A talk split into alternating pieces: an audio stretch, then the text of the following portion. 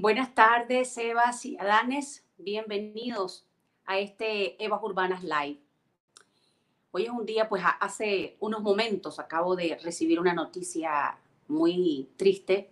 La pérdida de un ser querido siempre es algo que, que realmente nos toma en, momentos en que no estamos preparados. Ya teníamos preparado, valga la redundancia, este, este live que precisamente será sobre transformar las pérdidas. Quiero comentarles un poquito sobre mi propia experiencia lidiando con las pérdidas y, por qué tengo todo este, digamos, aprendizaje alrededor de, del manejo de las pérdidas. Hace varios años conocí a una mujer extraordinaria que se llama Ligia Juven.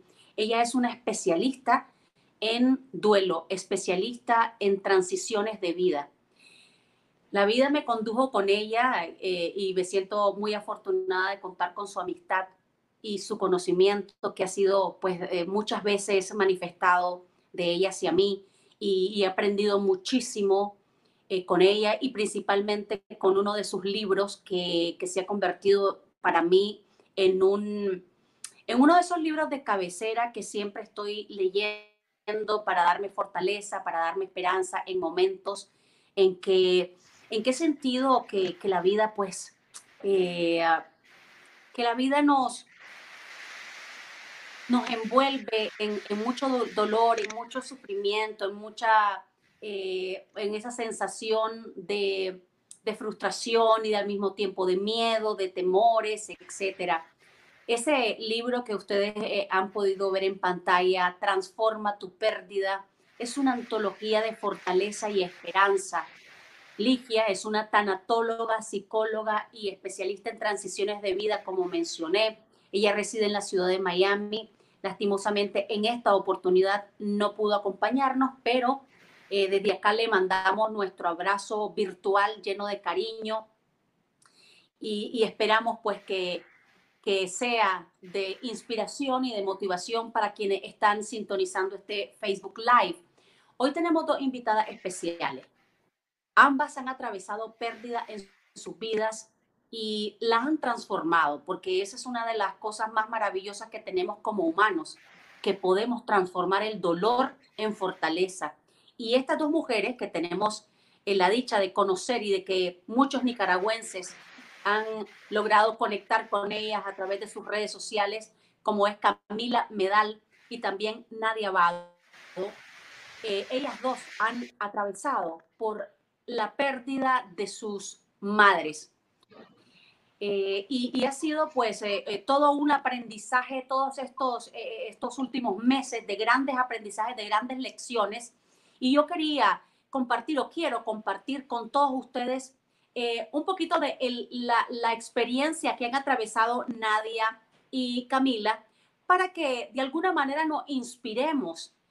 el perder a una madre es uno de los duelos más más eh, duros eh, que podemos enfrentar como humanos. Y este sábado 30 de, eh, de, de, mayo, pues celebramos a, nivel, digamos, nicaragüense el Día de las Madres, que más que celebrar, yo creo que tenemos más bien que conmemorar ese día porque nos trae recuerdos no muchas veces agradables. hace dos años atravesamos una un 30 de mayo sumamente trágico, doloroso, fuerte.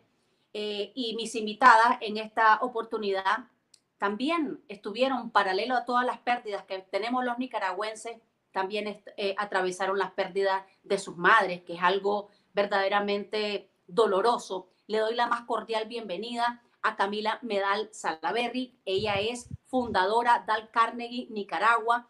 Es una experta en desarrollo profesional, desarrollo humano. Ha venido a través de los años compartiendo su conocimiento.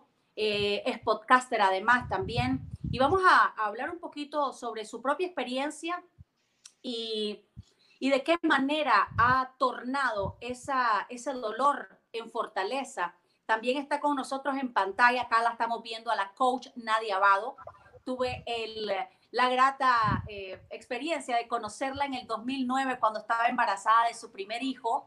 eh, fue, imagínense ustedes, yo estaba trabajando en ese momento en Claro, estaba como jefa de atención al cliente, porque ustedes saben, amigos, que en esta vida tenemos que hacer de todo y en esa oportunidad conocí a Nadia, que llegó a Claro embarazada de su primer bebé, eh, muy ilusionada. Nunca, nunca nos imaginamos lo que la vida nos iba a deparar eh, los, los próximos años.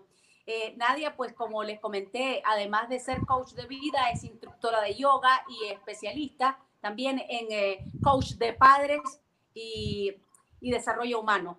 Bienvenidas Camila y Nadia a Evas Urbanas Live. Muchas gracias, Cris. Qué alegre estar aquí compartiendo las tres y sobre todo por la conmemoración de este día. Como vos lo dijiste al inicio y me puedo imaginar cómo te estás sintiendo, porque cuando, cuando, cuando la vida nos mete esas noticias de repente en donde aterrizamos lo, lo efímeros que somos, empezamos también a valorar lo que es importante. Entonces, yo espero que el aporte que hagamos el día de hoy contribuya de una manera u otra para que las personas en nuestra experiencia, en base a lo que vamos viviendo cada día y cómo lo vamos, yo le llamo la digestión, pero al final es la reflexión de vida, eh, contribuyen algo, porque, porque todo es un proceso, todo es un proceso. Sí, precisamente eh, por eso quise que compartieran su historia. No quiero hacer más preámbulo y quiero entrar de lleno. Como no me puedo imaginar, gracias a Dios, mi madre está con vida eh, y eso es algo pues que, lo llevo en el alma y le, doy todos los días gracias a Dios por tener esa oportunidad. ¿Cómo se, uno se enfrenta? Porque los casos de, sus mamás eh, son particulares. en el caso de Camila, por ejemplo, tu mamá falleció de cáncer, eh, vos estuviste en todo su proceso. ¿Cómo te fuiste preparando para ese momento, Camila? Cuando uno habla de preparación, y yo lo he escuchado muchas veces, nunca estamos preparados. O sea, uno siempre tiene eh, eh, esa esperanza de que las cosas cambien. yo recuerdo que muchas veces yo le decía a la Lupita que, que yo cambiaría el universo entero contaste que mi mamá mejorara. Entonces, uno no, no, te preparan. Vos sabés que viene, vos sabés lo que va a suceder. La fecha nunca la tenés clara.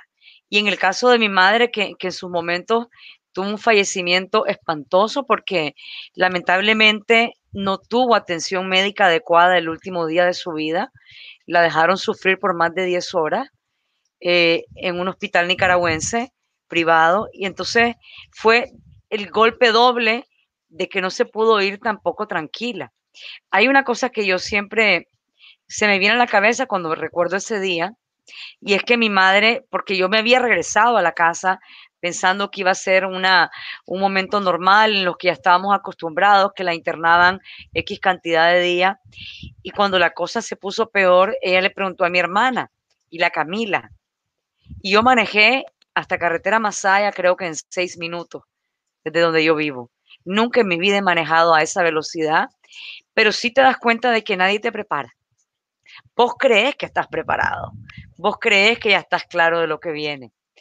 Eh, la parte en cómo vos vas digiriendo el dolor, eso, eso hasta que lo vivís lo entendés. En el caso de Nadia, fue algo eh, diferente, aunque ambas mamás eh, fallecieron de cáncer, pero en el caso de la mamá de Nadia no estaba enferma, fue de un día para otro. ¿Cómo fue ese momento, Nadia, que, que cambió tu vida? Está en mute la Nadia. Perdón. Sí, mi mamá repentinamente se enfermó. Bueno, ella venía sintiéndose con malestares, se hacían muchísimos exámenes, yo inclusive la acompañaba y todos los exámenes salían normal, se hacían endoscopía, colonoscopía y todo venía normal. Entonces, como estábamos en abril y, estábamos viviendo toda la crisis sociopolítica, económica en el país, eh, hubo un momento que yo le dije, mira mamá, vos no tenés nada, vos realmente lo que está es estresada. Y me decía, ¿cómo no? ¿Cómo no? Pero, pero todos los exámenes venían normal. Entonces, un día, en este proceso de cinco o seis meses que ella se venía sintiendo mal, después de haber visto a cinco doctores, alguien, una, la quinta doctora le dijo, le voy a mandar un marcador tumoral de ovario. Y ella pues dijo, pero ¿por qué? Si todos mis malestares son gastrointestinales, usted hágaselo. y el, y el examen marcó positivo. Ella tenía un cáncer de ovario como cáncer primario. Y, em, y claro, ahí vino el golpe. Yo nunca me imaginé que mi madre iba a morir rápido. Empezamos, cuando vos recibís esta noticia, estás como lleno de adrenalina y lo que tenés que hacer es actuar, resolver, actuar, resolver, no tenés tanto tiempo como para digerir. Y entramos rápido al proceso de, de su cirugía, pues para la extracción del tumor. El susto fue que cuando la abrieron no tenía solo el cáncer en el ovario, ella tenía metástasis en casi todos los órganos. Yo pude ver las fotos porque los, médicos me las enseñaron. Y después de esa cirugía, pues la vida de mi mamá nunca fue igual. Vivió casi, casi los tres meses más después de esa cirugía y falleció. Esos tres meses yo la acompañé, yo dejé mi vida a un lado, prácticamente abandoné mi casa, o sea, salía a las seis de la mañana, volvía a las siete de la noche para dormir a mis hijos Em, pues gracias a Dios eh, recibí el apoyo del resto de mi familia, mi esposo, que es un padre excepcional, y me dediqué a ella, pues yo sabía que ella se iba a ir, dejé trabajo, dejé todo, los clientes me llamaban, taller, aquí, allá, no, no estoy haciendo absolutamente nada, estoy, estoy con mi madre. Entonces, a mí me queda la satisfacción y es algo que yo quiero transmitir, que cuando vos tenés un familiar que sabes que su muerte es irreversible, que sabes que, es pronto, lo mejor que vos podés hacer es servir, es amar, es darte, es estar ahí, como decimos, al pie del cañón. Eh, yo asistí a mi mamá emocionalmente, espiritualmente, eh, con todas mis técnicas de relajación, le daba de comer, la bañaba, la vestía, o sea, yo era enfermera, aparte de de su enfermera que ella tenía, y cuando ellas se van, o ellos se van, la satisfacción que te queda a vos es el servicio, es el haber estado ahí. Y eso tiene que tener un peso más grande que el dolor. O sea, el dolor siempre va a estar, el dolor es inevitable, pero yo sí recomiendo mucho que puedas servir, servir y amar y, en vida. Y no es lo mismo llevar un duelo de una persona que se muere en un accidente de la noche a la mañana una persona como tuvimos el privilegio, Camila y yo, de poder irnos despidiendo poco a poco, sirviendo, procesándolo aunque nunca se está 100% lista, em, lo vas, lo vas trabajando, lo, vas digiriendo. Yo me acuerdo que cuando yo recibí la noticia al, inicio de que lo de ella era irreversible, yo lloraba todos los días. Y el día que ella murió en su vela y en su entierro, yo no derramé una lágrima, no porque estuviera conteniéndome, sino porque no me salía. Había llorado tanto durante tres meses que, que, que vos empezás a vivir el duelo desde mucho antes. Una vez que ella falleció, claro que después yo tuve crisis de, llorar y días buenos, días regulares, días malos, pero lo vas, lo vas trabajando desde que vos vas recibiendo la noticia. Y aquí es muy, muy clave tu vida interior, o sea, te tenés que tratar de mantener lo más fuerte. Siempre digo yo, el trabajo es de adentro hacia afuera. Tenés que trabajarte con, con, fe, con optimismo, con todos los recursos y herramientas con que vos contás, con lo que son tus prácticas, para poder mantenerte en este momento lo más estable posible para tu familiar y posteriormente. A mí me pasó algo súper interesante. Yo entierro a mi mamá un lunes y a mí me toca irme de viaje el miércoles a Nueva York a un proceso de recertificación. Y yo recuerdo que yo iba todo el vuelo, era, era como, ¿cómo voy a hacer? O sea, ¿cómo voy a dar esa energía que damos los trainers carnegianos?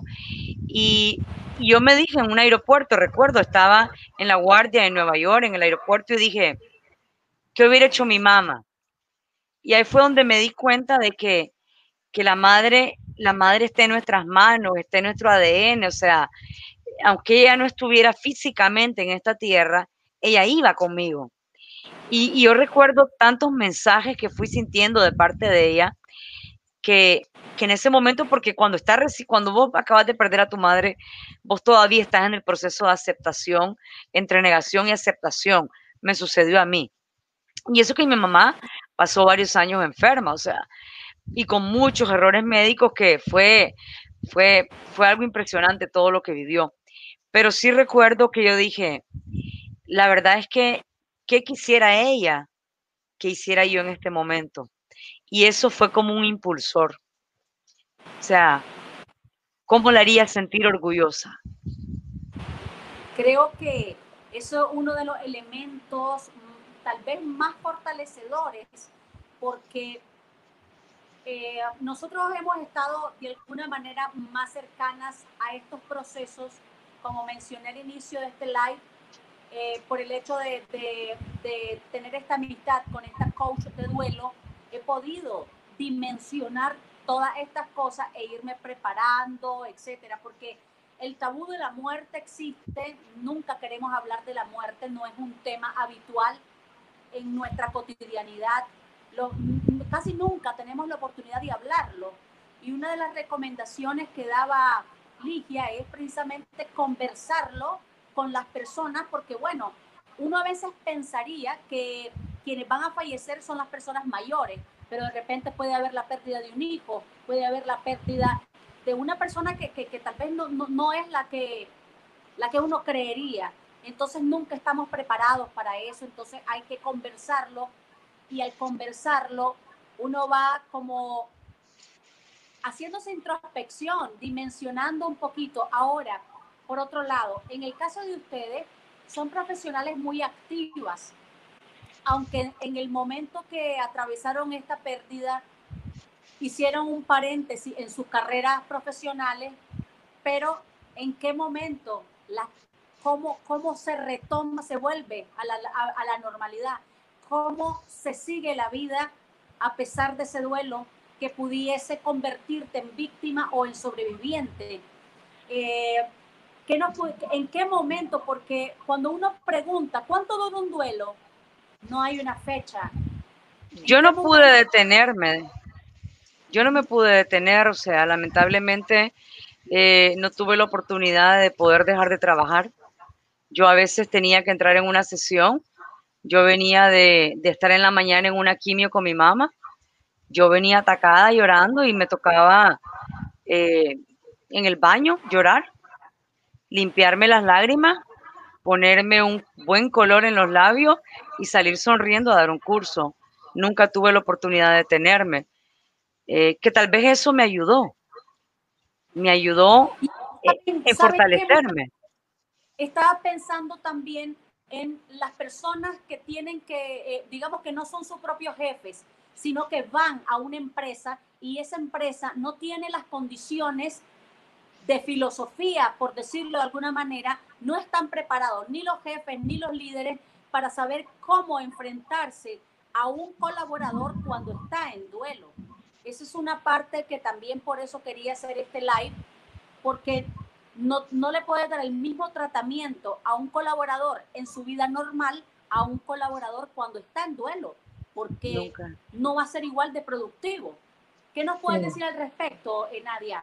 Sí, bueno, en mi caso, los tres meses que me dediqué a cuidar a mi mamá, yo sí hice el paréntesis, pues era un periodo bien corto, aparte de que mi trabajo es muy flexible, ¿verdad? Es, como yo soy, imparto talleres y conferencias, es cuando yo diga.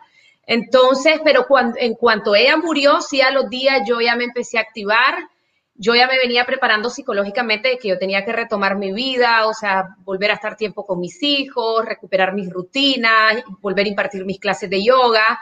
Y aquí lo importante es que vos sabés que tenés que elegir, o elegir el dolor o elegir el sufrimiento. El dolor va a ser inevitable, vos vas a estar en duelo, el dolor, días que vas a llorar, pero el sufrimiento realmente es opcional. El sufrimiento es cuando vos venís y te tirás al suelo y decís, no puedo, esto es horrible, esto es una tragedia, no buscas ayuda, no haces nada para, para superarte. Entonces, yo estaba muy consciente de eso, que iba a depender mucho de mi actitud y empecé a hacer cosas, a retomar todo lo que había dejado en esos tres meses y empecé a buscar ayuda. Empecé con una terapeuta que también es tanatóloga, al igual que Ligia, acá en Nicaragua, y con ella muy disciplinadamente empecé a visitarla un jueves cada 15 días. Y como las dos, tres primeras sesiones trabajamos el duelo de mi mamá y después me encantó tanto la experiencia con ella que me quedé un año y medio, hasta ahorita en marzo con la pandemia ya, no, ya no regresé, pues por, el, por la parte de la autocuarentena.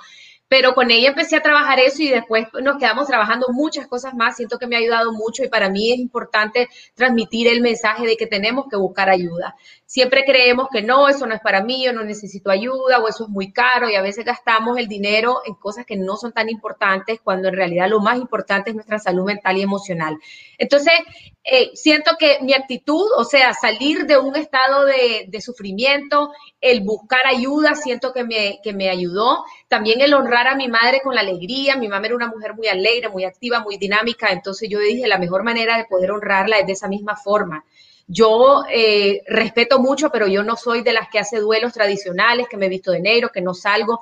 No, cuando mi mamá murió, yo ya salí, vamos al restaurante, vamos a la playa, vamos a no sé dónde. De hecho, me volví vaga con mi familia, con mis hijos y mi esposo, y empezamos, como habíamos pasado todo, todo lo de lo de abril con los tranques y todo, y después todo lo de mi mamá, entonces fue como que yo estaba desatada, entonces vamos a la playa, ahora vamos a una finca, ahora vamos a la montaña, entonces empecé como a vivir la vida y eso es un legado lindo que te deja la experiencia de la muerte, que vos te das cuenta que hoy estás y mañana no estás y que tenés que aprovechar y vivir cada día al máximo. Entonces yo me aferré de esa idea y empecé a disfrutar a cada momento que yo podía y eso es algo grande que me ha dejado la partida de mi mamá, el poder vivir un día a la vez, el poder aprovechar más la vida, el poder apreciar más las cosas sencillas, el poder tener conciencia de que, de que hoy estás y no estás. Y otra de las grandes cosas que me dejó ella, te deja como una fuerza que yo no la sé explicar.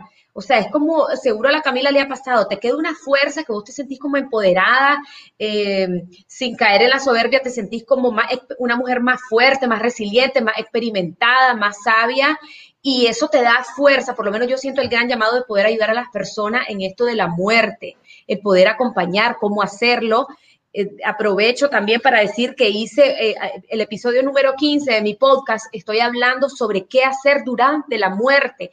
Como no queremos hablar de, esto, nos agarra desprevenido. Hay cosas que tenés, si tenés tiempo, como hacer un testamento, un poder generalísimo para la persona que esté en cama, para que le puedas mover las cuentas, para que puedas hacer todo lo que puedas hacer en vida. Cosas que nadie quiere hablar por miedo, por tabú, porque es un irrespeto. Cosas como tener tu tus, eh, toda tu parte de, funerales eh, listos, porque vos no sabés tus seguros médicos, tus seguros de vida, tus papeles, a dónde están, si tienes empresa, si tienes escritura, si tienes pasaporte, todas las cosas tratar de ordenarlas, porque nadie quiere hablar de eso y ahorita estamos viviendo un momento de muerte, se está muriendo una tendalal de gente aquí en Nicaragua todos los días. Eh, lamentablemente la curva va en ascendente, como dicen los epidemiólogos, iniciando. Entonces, tenemos que hablar de estos temas. Así que yo te agradezco, Cris, que lo hayas traído a la mesa y ojalá muchas personas puedan verlo y tomar conciencia de ello. Fíjate que en la parte que comenta la Nadia sobre la fuerza, yo le denomino que el cordón umbilical de la Tierra, antes lo teníamos por medio de la madre, ahora nos pasa a nosotras. O sea, e, e, e, es, esa, esa conexión con la Pachamama, con el universo. Y digamos, en el caso de mi madre, mi madre nunca quiso dejar nada organizado. Yo en lo personal tengo escrito, si me da COVID, lo que van a hacer conmigo. O sea, lo tengo aquí listo en mi computadora, con una frialdad. Y una cosa que a mí me pasó, no sé si le pasó a nadie, perdí el miedo a la muerte yo porque mi mamá está ahí arriba, o sea, me va a esperar. Yo, yo si me voy mañana, me voy tranquila. Yo también, yo también lo perdí, vos sabés, Cristiana, yo lo perdí, es decir, sí me da mi cosita como, uy, ¿para dónde vamos? o cómo es el asunto, pero lo perdí, o sea, algo ocurre en tu interior, una sensación de desapego y lo digo sin ningún respeto humano, ni siquiera por mis hijos, porque yo sé que si el día de mañana yo no estoy, ellos van a sobrevivir. Sí, pueden sufrir mucho, pero estamos y no estamos, ya sabes, es como que al final en verdad es que no somos indispensables. No so, eh, eh, eh, solo el que lo vive lo entiende. Tal vez hay personas que voy a decir esto y no lo van a entender. Es como cuando vos perdés a tu madre, y me imagino que cuando perdés un hijo y cuando perdés un, cónyuge, eh, debe ser lo mismo. Es como, si me voy, me voy y los que quedan van a sobrevivir. No, no, no sé si me entendés, Camila. Es como... Una de las cosas que... Totalmente. Una de las cosas que, he aprendido con, con, con Ligia, que es esta coach que les he hablado, ella decía alguna sugerencia de qué no decir a la, cuando uno está, porque uno se vuelve torpe cuando son la, la, a ver, cuando tenés una amistad, un familiar, una persona que, que, que querés mandarle el duelo o querés ayudarla, etcétera, a veces haces cosas inoportunas y contraproducentes, obviamente sin el ánimo de afectar a la persona pero por eso es bueno uno instruirse un poquito sobre estos temas. ¿Qué hacer cuando una persona, qué decirle a una persona en duelo? Una de las cosas, por ejemplo, que decía Ligia es si ya sea que estás atravesando un divorcio, ya sea que se falleció alguien, etcétera, dejarla que la persona se exprese o darle su momento, su tiempo, su espacio, porque a veces queremos correr hacia aquella persona y la comenzamos a llamar y la comenzamos a visitar y tal vez esa persona no está preparada o le decimos, no llores, no llores. Y eso, por ejemplo, es una de las cosas que recomiendan no hacer. Fíjate, Cris, ahorita, ahorita, que la Cris lo menciona, muchas personas eh, me hacían comentarios de por qué yo le llevaba flores semanales a mi mamá. Eh, antes de que yo le comprara una macetera que se la compré divina, con corona de Cristo en rojo, que es una flor con rojita bien bonita, y una corona de Cristo en blanco para irse a cambiar. Y las personas no entendían de que no era que yo llegaba a sufrir, sino que yo quería que esa última morada, donde yo sabía que solo estaba su cuerpo físico, tuviera las flores, porque ella era pintora, entonces tenía que tener color. Y cuando yo la llevaba, yo le enfloraba el cuarto, era una conversación entre ella y yo. Entonces yo creo que mientras uno no experimente la muerte de una madre, uno debe de tener la humildad de, de a veces no opinar a mí en lo personal no me gustó que las personas me abrazaran. Fue una cosa que me di cuenta. Yo, yo soy bien fuerte, bien metódica.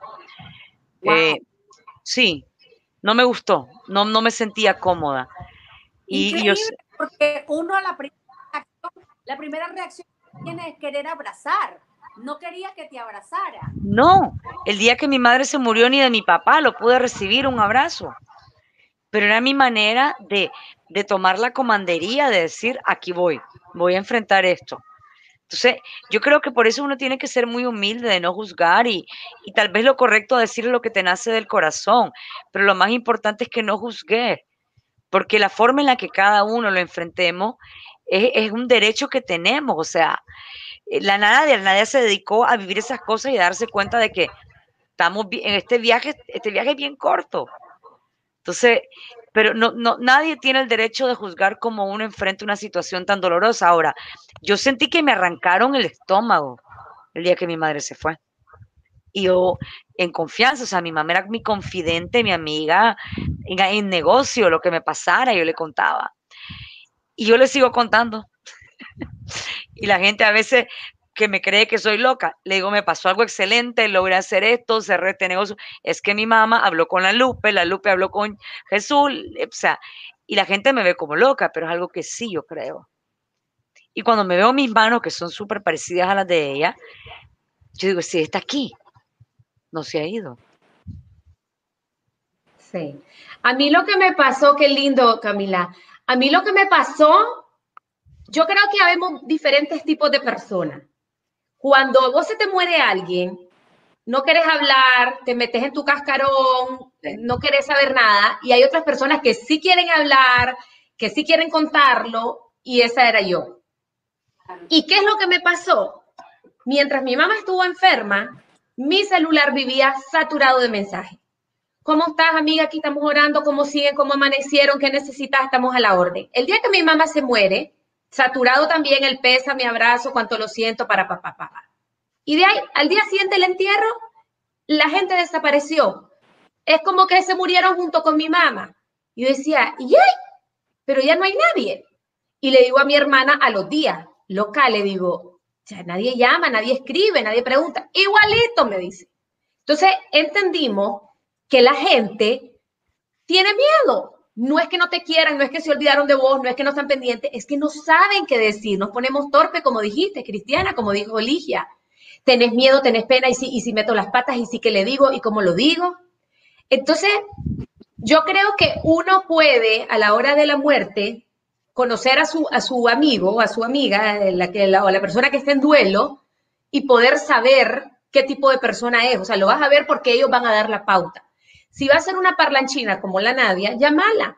Yo quería contarle a todo el mundo que mi mamá se había muerto a las 6 y 52 de la mañana, que yo estaba rezando y que ella se fue en paz. Y yo quería contar eso. Hay gente que no quiere contar nada. Entonces, todos los escenarios son respetables. Ahora, puede haber un, grupo de personas que están en el medio, que medio hablan y medio no hablan. Entonces, creo que para acompañar a alguien es necesario eh, sentir el feeling, si es de los que habla, no habla, y acompañar. Y el acompañamiento también, muchachas, a veces es en silencio. No tenés que estar dando consejo. La gente lo que quiere ser es escuchada más que aconsejada. Entonces vos acompañás, yo me acuerdo que mi esposo me empezó a acompañar desde el día uno que yo empezaba a llorar y a llorar y a llorar y él estaba al lado mío en total, profundo y respetuoso silencio, sin decirme ya no lloré, todo va a estar bien, tranquila, nada. Vos tenés que llorar hasta que salga la última gota, hasta que se te están reventando los ojos, porque es un mecanismo de liberación. Y cada vez que yo terminaba de llorar, después de media hora, 40 minutos, yo ya me sentía uh, rico, listo para dormirme. Yo creo que uno a la madre nunca la deja de llorar. Yo casualmente el sábado pasado que trabajé desde como las 4 a.m. hasta como las 7 y pico, después de eso puse música, me tomé mi cervecita sola y empecé a bailar la música que yo bailaba con mi mamá. Recuerdo que puse Rivers of Babylon, que son los ríos de Babilonia, que es una canción que le encantaba a ella. Luego puse toda su música y la diferencia esta vez que dije el próximo sábado es 30. Y el 30 se ha vuelto un día como... Es extraño. A mi mamá nunca le gustó el 30 de mayo, cabe mencionar. Eh, tenía un apodo que no lo puedo decir en el live porque decía que era el día de la punto, punto, punto. Pero sí. la mamá siempre Fíjate que, bueno, en mi caso me en mi caso, mi mamá reside en Miami hace muchas décadas y lo celebra el 10 de mayo con mis hermanas. Eh, y a mí se me, yo le digo, no, mamá, yo el 10 no, mejor yo me espero hasta el 30 porque es el día que yo siento en mi alma, aunque obviamente yo con mi mamá todos los días del mundo, pues la tengo presente porque es así. Es, tenemos la fortuna, muchas mujeres, gracias a Dios y muchos seres humanos, de tener a una mujer como mamá extraordinaria, ese ser que, que es nuestro pilar en la vida, eh, una mujer que miren, me ilumina la vida cuando hablo de ella porque la amo, la adoro y, espero que Dios nos la tenga por muchos años. Este 30 de mayo es un 30 icónico también en Nicaragua, eh, nos trae, porque imagínense ustedes cuando es una, cuando es al revés, cuando es una madre la que, tiene que eh, que pierde un hijo. Eh, nosotros en nuestra familia hemos padecido por esa, o hemos atravesado esa situación al perder una hermana. Mi mamá perdió a una hija y, y también es, es, algo que uno no lo puede decir, uno no lo puede narrar en palabras, pero me estuve evocando esta, es, esto porque todo el mundo de repente no sabes a veces ni cómo dirigirte a las, a las personas, etcétera, porque estamos en un ambiente ahorita tan delicado en nuestro país, tan delicado en el mundo, que también es muy importante que no seamos tan impulsivos a la hora de juzgar a otros, porque de repente uno está en su propia vida o, o, en su propia sintonía y de repente, por ejemplo, ahora con las redes sociales publicaste algo que que en ese momento lo quisiste compartir. Y vienen aquella cantidad de, comentarios em, eh, peyorativos o, negativos porque tal vez la persona tuvo un, intento de, alegría, por ejemplo. Entonces también creo que esto eh, aprovecho pues para decirle a la gente que se tomemos más con calma a la hora de uno publicar o de jugar a otras personas. ¿Sabes qué le agregaría yo, creo? Que seamos más humanos. Posiblemente la Nadia y yo que perdimos ya la mamushka, porque le decía mamushka a mi mamá, eh, eso nos aterriza en que este viaje es bien corto. Y, hasta que uno no recibe, y discúlpeme la mala palabra, este tipo de vergazo, uno no realiza que hay que ser más humano. Y ahí le sumo la siguiente H, más humilde. Entonces, cuando uno viene y anda destruyendo, y este 30 de mayo en Nicaragua va a ser un día duro. Ya llevamos, porque aquí tenemos muchas madres con mucho dolor. Entonces, eh, yo siento que, que nos dé humildad la experiencia de la historia de Nicaragua, que nos dé conocimiento para no seguirla repitiendo y, y sobre todo que nos dé fuerza. Yo a veces pienso que alegre que mi mamá se fue antes de todo esto, porque mi madre era una persona que si miraba una injusticia en la calle, reaccionaba como un toro. Si miraba un mendigo, lloraba como una plañidera. Ella, ella quería cambiar el mundo. Y, lo hacía en sus cuadros, lo hacía en su pintura. Y, y, y, la verdad es que ese es el compromiso que creo que por eso yo soy amante de la educación continua, porque sí soy de esa, de esa loca que creemos que podemos cambiar el mundo. Entonces, hay que pensar que ahorita vamos a mucho dolor y estamos en mucho dolor. No juzguemos, sobre todo cuando no hemos vivido la experiencia. Y tal vez estos momentos que nos manda la vida, el universo, nos dé, por favor, un poquito de apertura mental hacia la diversidad en todos los sentidos, hacia en Nicaragua, que es, es terrible estar lidiando con nuestra propia situación. Ahora imagínense ustedes cuando estamos en guerra con todo, estamos en una situación global lamentable, triste, dolorosa, eh, también en una situación económica tétrica, que muchos desempleos, tanta eh, ansiedad, pérdida, dolor, tristeza, y encima de eso, si nosotros como personas estamos tirándonos los unos a los otros, estas piedras digitales, por decirlo de alguna manera, en esos comentarios y en esa guerra, que si el otro dijo, el otro no dijo, el otro, por favor. Y es que en esto eh, eh, muchos caemos en esa, en esa dinámica del odio, en esa dinámica de, de no realmente tener más paz interior y, y, por ende expresarla, porque uno ve cómo la gente no está teniendo paz interior porque está viendo ese tipo de manifestaciones.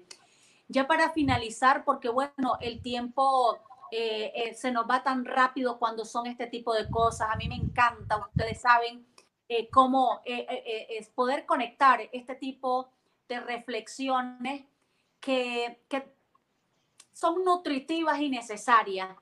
¿Qué recomendaciones, o más no recomendaciones, sino más bien qué reflexiones ustedes les pueden dar para quienes no están con su mamá en estos momentos, ya sea no solamente por la pérdida física, sino porque residen en otras partes y tal vez no pueden darle ese abrazo, ese cariño.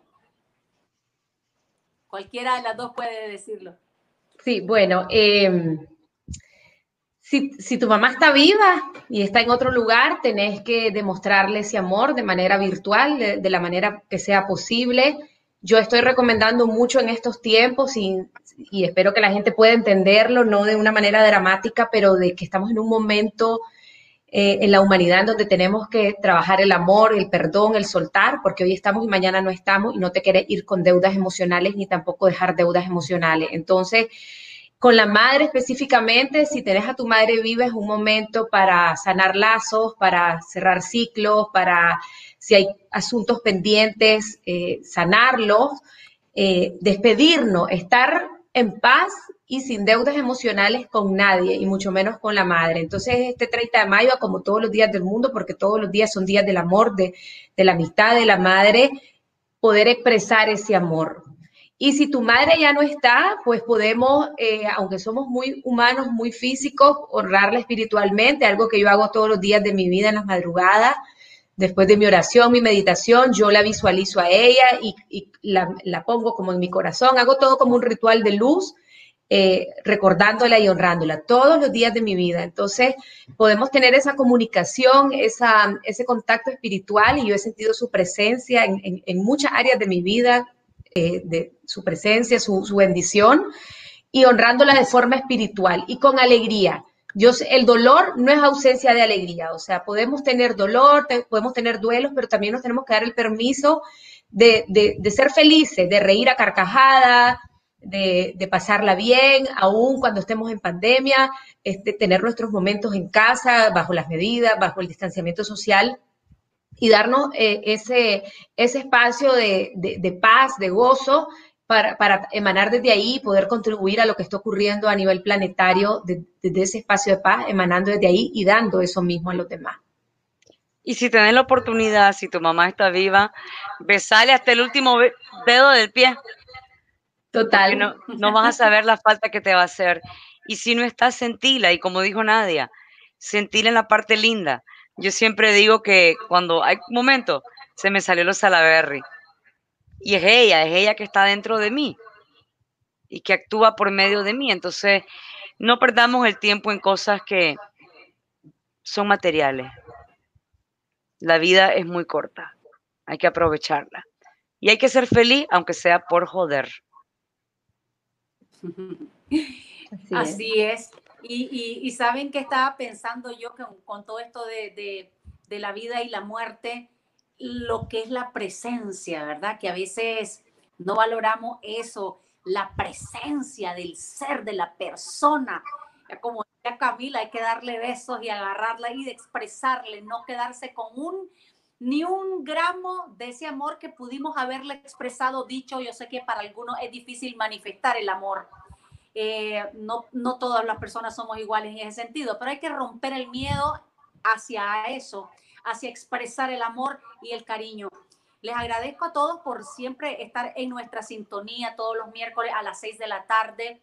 Eh, quiero recomendarle, eh, si ustedes están atravesando por una pérdida, por un duelo, por una transición de vida, ya sea la pérdida de un ser querido como la madre, como el padre, como un hijo, una pareja, etcétera, les recomiendo con todo mi corazón este libro de Ligia Juven, Transforma tu pérdida. Este libro está disponible en Amazon y también está, si ustedes desean ahondar más en esto, Ligia tiene un curso online que se llama Los 11 Principios de Transformación. Los 11 Principios de Transformación es un sistema que ha creado Ligia con la intención de ayudar a todas las personas que están atravesando procesos de, eh, de pérdida, ya sea divorcio, eh, depresión, pérdida de un ser querido, pérdida de salud, pérdida de patria, todos estos tipos de afectaciones que tenemos como humanos, en ese eh, lugar ustedes pueden obtener un rayito de esperanza, porque también existen personas que están procurando compartir su conocimiento en beneficio de los demás. También pueden seguir a la coach Nadia Abado en sus redes sociales, que está en todas partes. Está eh, Nadia Abado en Facebook, en Instagram también www.nadiabado.com y también Camila Medal Salaberry está en Facebook. Usted también puede entrar para conocer la amplia variedad que ofrece de capacitaciones Camila Medal a, través de Dal Carnegie Nicaragua.